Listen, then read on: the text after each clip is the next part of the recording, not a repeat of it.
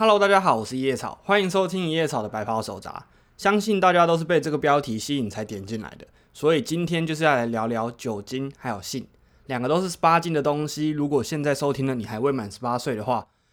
当然还是可以继续收听啦，因为就算我说不行，你还是会听的。我有说跟没有说都一样。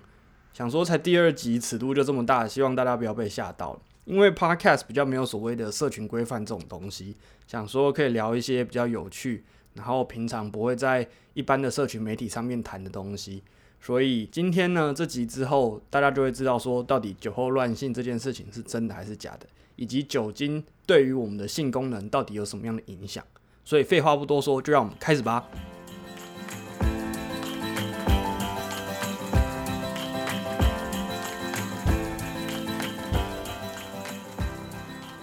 相信大家都有听过酒后乱性这件事情。一般大众对于酒精的认知都是它可以增加性欲和性功能，毕竟没有功能要怎么乱性，对不对？但是酒精对于性的影响其实是两个面向，有促进的部分，也有抑制的部分。而这件事情在莎士比亚的悲剧《马克白》里面就有提到，里面有一幕，门房对着马克德夫说：“酒之于性欲呢，它挑起来又压下去，挑起你的春情，又让你真的干不起来，所以多喝酒。”至于淫欲，可以说是两面派，他成全他，又破坏他；捧场他，又拖他后腿；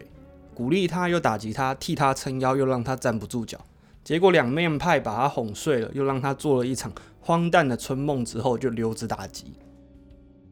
这部分真的是很有趣哈，所以可以从莎士比亚的文字中去了解到酒精对于性功能的一些药理作用，其中包含了促进与抑制。促进的部分呢，酒精促进了我们的性欲，而抑制的部分是抑制了我们的性兴奋。我想这边应该已经有很多人开始搞不懂性欲跟性兴奋到底哪里不一样。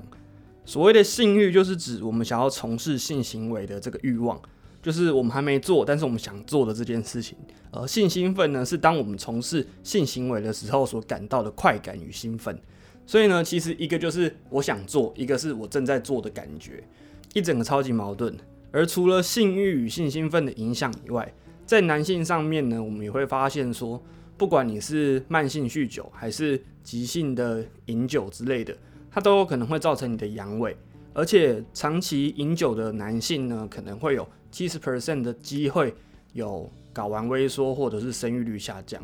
那女性的话呢，酒精成瘾的患者可能会有呃阴道润滑减少，或者是滤泡发育不完全。以及性欲降低这件事情，而最后一件事就是说，酒精其实会影响我们的肝，那产生酒精性肝病可能会让男性的雌激素跟睾固酮的比例失衡，所以就会出现所谓的男性女乳症这件事情。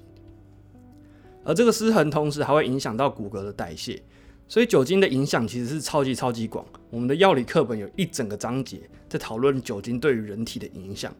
所以呢，今天听完这集。大家应该可以对于两者的关系有更多的了解，所以今天就简单带一下。对于这方面，如果大家有什么更想要了解的部分，或者是想要更知道的事情，欢迎都可以写 email，或者是在底下留言，或者是私信我的 Instagram，我都会回大家，或者是把它制作成下一个的主题。